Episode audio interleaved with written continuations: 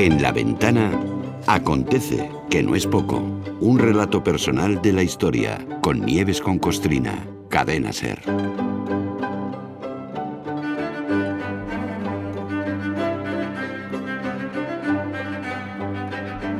Hola Nieves, buenas tardes. Buenas tardes, Carlas, ¿Qué ¿cómo tal? estás? Bien, mañana estamos en Málaga. Si te quieres venir, pues oye, compartimos un ratito de radio. ¡Uy! Uy, casi. No, no, no, no estás cerca, ¿no? No, no, estoy- no me pilla cerca, bueno, no, no. Bueno, otra vez será, otra vez será. Mira, hoy este acontece que no es poco, prolonga el rastro de la ventana del arte, porque uno de los protagonistas de lo que vas a contar, indirecto si se quiere, pero protagonista, es ni más ni menos que Picasso. ¿eh? Aunque si tuviéramos que ponerle un titular a lo que hoy va a contar Nieves y que ocurrió tal día como tal, pero de 1906, sería el falso robo, o el robo fake, como decimos ahora, de la dama de Elche. Sí. Es, es un tema del que ya nos ocupamos hace ocho años, hace mucho, ¿no? Pues no me acuerdo Pero- ya. Claro, si es que es imposible, que, que hemos hablado de tantas cosas. Pero bueno, como estamos a punto de entrar en el año Picasso, el Mm. cincuentenario de su De muerte, su muerte, bueno, sí, muri- sí. murió en el 73, bueno, pues el año que viene, no el 23. Y es un personaje además de indiscutible valía artística y de dudosa catadura moral, bueno, pues viene al caso hablar de él, ¿no? Porque hay que decir que Pablo Picasso es uno de los, mm, vamos, de las más importantes y rompedoras figuras del arte Mm. contemporáneo y eso se lo dejamos efectivamente a Miquel del Pozo, ¿no? Porque hoy nos vamos a quedar con su parte fullera. Y para ello traemos un caso concreto que afecta a la Dama de Elche. Eh, la Dama de Elche es una urna funeraria ibera o ibera o ibérica. ¿no? Bueno, Eh, no, a, a mí aquí no me va a pillar ¿No? Isaías porque se dice de las tres maneras. yo no. Yo lo digo de las tres maneras. Ibera, ibera e ibérica. Vale. Bueno, pues eso, que es una, una urna funeraria que de vez en cuando se pone de actualidad porque la reclaman desde la Sí. comunidad valenciana, ¿no? Pero es que la dama de Elche ha llegado a ser noticia hasta cuando le pasaban cosas que no le habían pasado. ¿no? Mm. Eso fue hace 116 años, cuando el 10 de noviembre de 1906 la prensa francesa publicó que la dama de Elche había sido robada del Museo del Louvre de París.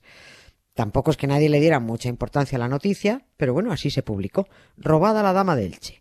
Efectivamente, un tipo birló del Louvre una estatuilla ibérica, ibera, una cabeza que creyó alguien que se daba un aire a la dama de Elche. Se la conocía como cabeza femenina con trenzas enrolladas. Algunos intrépidos eh, periodistas recogieron la noticia y dedujeron, uy, una cabeza ibera con trenzas enrolladas. Ya está. Ya está. Ya está. Esta es la dama del Che fijo, vamos. No, no se parecían en nada. Pero aquí comienza un asunto turbio en el que estuvo metido hasta las trancas el señor Pablo Ruiz Picasso.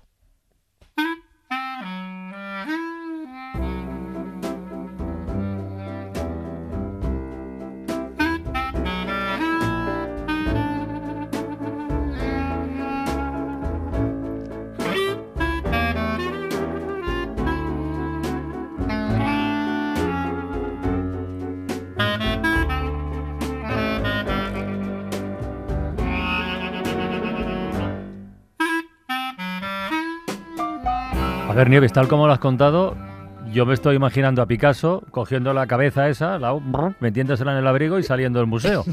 ¿No? No, no, no fue el autor Ah. material del robo. No fue el autor material.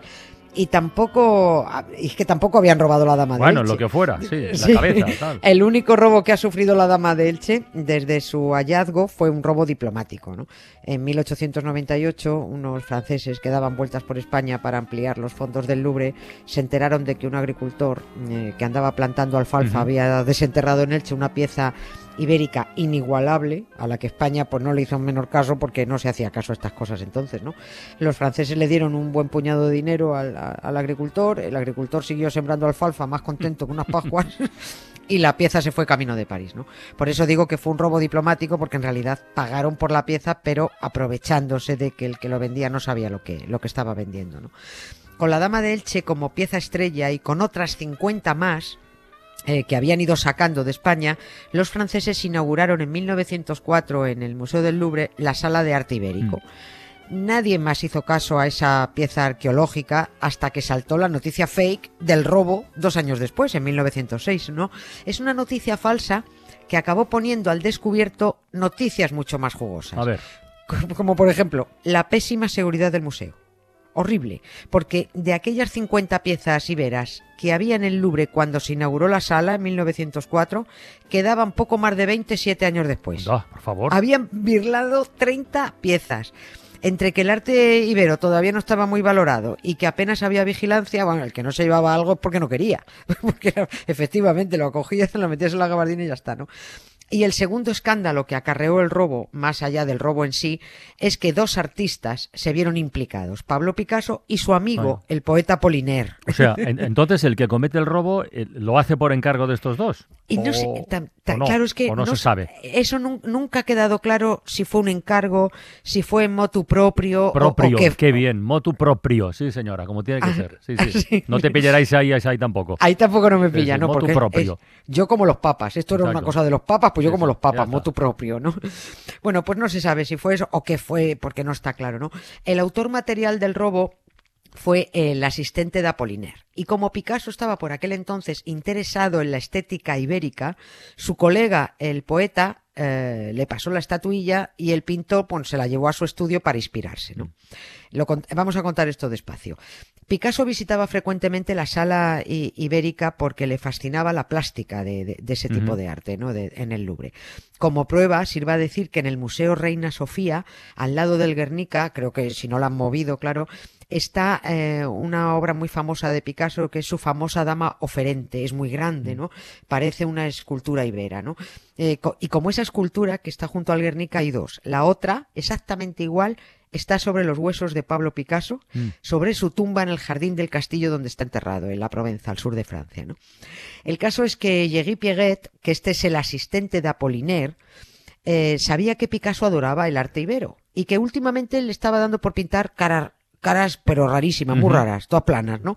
Eh, y es que Picasso estaba abandonando el realismo y la perspectiva y, y aunque él todavía no lo sabía, estaba yendo hacia el cubismo. Mm. Hacia el cubismo, A- claro. a- Claro, dicen los expertos que eso es todo, todo plano así, ¿no? Esto para quien le guste. No hay más que mirar las caras planas de las señoritas de, de Aviñón, ¿no? Y sobre todo hay que fijarse en las orejas de las señoritas de Aviñón. Esto, lo esto decimos luego por qué.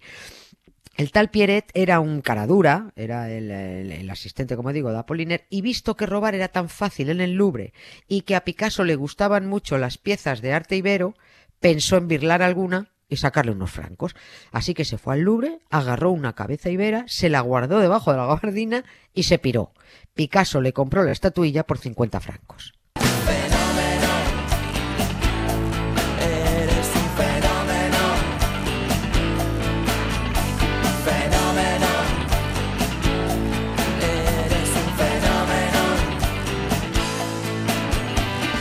Tampoco que se estirara mucho el maestro, ¿eh? Pero bueno, en fin. Eh, pero lo, lo importante, la pregunta aquí clave es, ¿Picasso sabía que esa pieza era robada, sí o no? A- él prácticamente más adelante juró por el Nupi que no, que no, que no, que no, no, no, no tenía ni idea, ¿no? Pero vamos a ver, ¿cómo no lo iba a saber si la había visto expuesta en sus visitas al Museo del Louvre? Estamos diciendo que el, que el robo de esta estatuilla fue en 1906, ¿no? Pero es que en 1911 desaparece otra estatuilla, ibérica de la misma sala. Y casualmente ese año, 1911, es cuando un carpintero robó también la. Gioconda. Sí, sí. ¿eh? La del Louvre, que con aquello se montó la de Dios, ¿no? Ahora, el, el- el- el problema eh, eh, no, no es que tiren, te tiren un bote de, de puré de patatas a un monet, ¿no? Eso es, pero ese es el problema ahora. Antes el problema era que no se llevaran directamente el monet, ¿no? Bueno, lo del robo de la Gioconda ya era un asunto grave. No era un jarroncito ni una cabecita de barro. Hubo feroces críticas a las autoridades del museo, eh, tuvo muchísima repercusión y un periódico, el Paris Journal, ofreció una recompensa de 50.000 francos a quien diera una pista sobre el cuadro de, de- de Leonardo, dónde había ido a parar la Gioconda. Y el tal Pierret este ve otra oportunidad de sacar dinero. Cara dura de mucho cuidado. Se pone en contacto con el periódico y le dice que a cambio de unos francos les cuenta de forma anónima lo fácil que es robar en el Louvre porque él ya había robado varias veces, ¿no? El, el Paris Journal publicó el reportaje con pelos y señales de cómo se habían producido varios robos de arte ibero. No se daban nombres, pero la policía no es tonta y era cuestión de tiempo que llegaran hasta Picasso y hasta Apollinaire, ¿no? Cuando estos dos, de par de dos, horrible eso de par de dos, cuando estos dos leen la historia en el periódico, en lo primero que piensan es en deshacerse de las dos piezas iberas tirándolas al Sena. Y así que las, las, las meten en una maleta y ya, ya que se las O sea, llevan. las llevaron en una maleta. la guardaron. Bueno, si se, cono- si se conoce este detalle de la maleta es porque los tuvieron que pillar. Sí, sí, bueno, Ah. se, se entregaron, más, más, que, más que pillarlos, se entregaron, porque fueron unos, esta- estaban acojonaditos perdidos, unos cobardicas. Iban a tirarlas al Sena, pero estaban tan aterrorizados que creían que los estaban siguiendo y se les imaginaban los dedos huéspedes. Veían polis por todas partes, todo esto de madrugada por París ellos dos, ¿no? Creían que todo el mundo sabía lo que llevaban en esa maleta, ¿no? Y al final se volvieron con las estatuillas a casa. Al día siguiente, Apoliner llevó las, las dos cabezas iberas al Pagui Journal contando la milonga de que se había enterado por la prensa de que esas dos estatuas eran robadas, en fin. No. Que la policía tardó en detenerlo a Apoliner minuto y medio, ¿no? Y como Apoliner cantó la traviata, Picasso también acabó detenido, ¿no? Se supo que Picasso había pagado por ellas, pero insistió en que no, que no, que no, no sabía que eran robadas, ¿no? La, la acusación que hicieron a, a Picasso fue compraventa de arte robado, a Picasso y al otro, ¿no? Y lo más grande es que esos dos pasaron a ser también los principales sospechosos del robo de la Gioconda. Claro. Sí, sí. Pura lógica. sí. Claro, sí.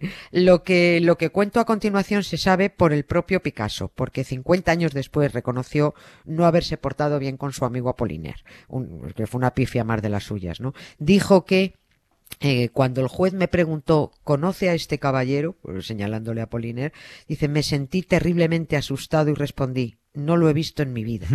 Dice, vi cómo, sí, dice, vi cómo cambiaba la expresión de Apo. Dice, se le fue la sangre de la cara, ¿no?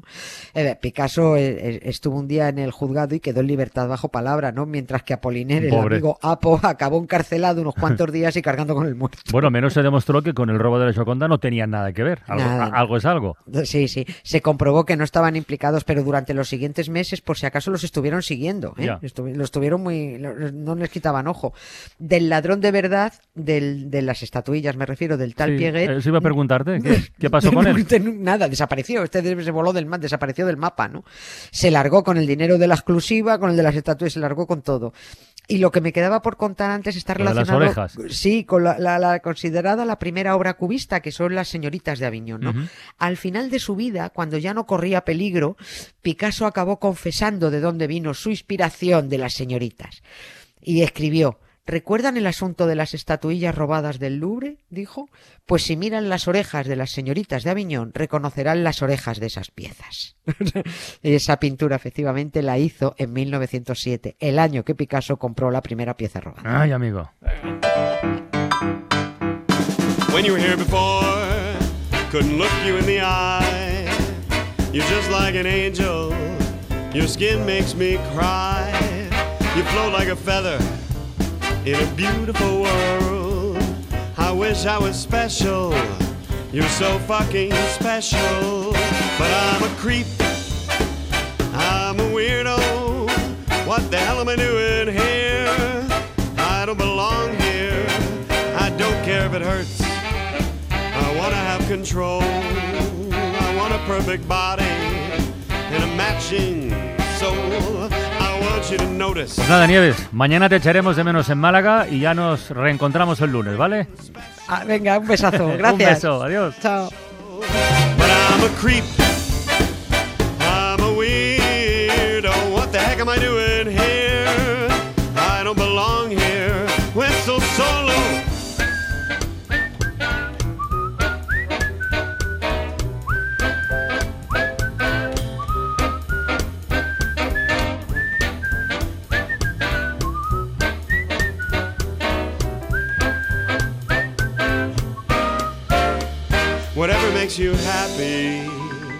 whatever you want.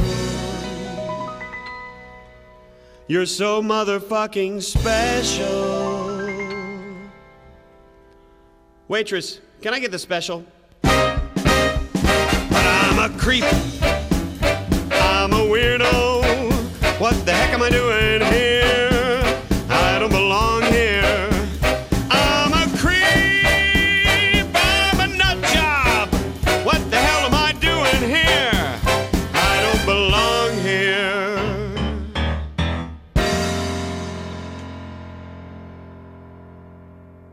Belong here.